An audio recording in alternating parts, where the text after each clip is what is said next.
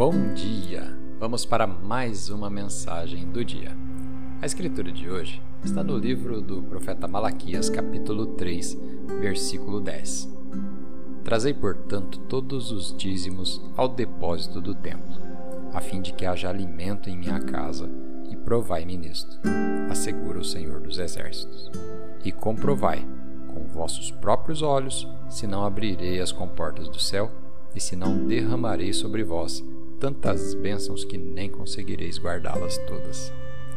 O tema de hoje: Abra as janelas do céu. Todos nós chegamos a lugares na vida em que atingimos nosso limite. Fomos tão longe quanto a nossa educação permitiu. O exame médico diz que não vamos melhorar. Nós tentamos, mas não conseguimos quebrar um vício. É fácil estacionar onde estamos e pensar que nada mais vai mudar.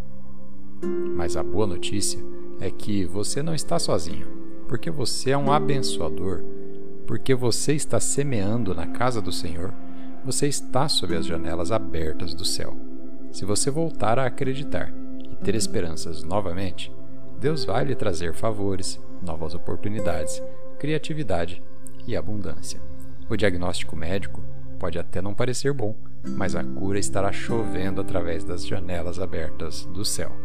Você pode ter chegado ao limite do que seu conhecimento e educação permite, mas novas oportunidades e conexões divinas estão sendo derramadas através das janelas abertas do céu.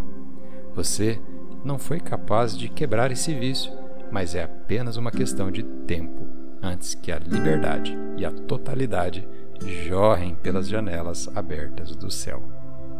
Vamos fazer uma oração? Pai, Obrigado porque estou diante das janelas abertas do céu.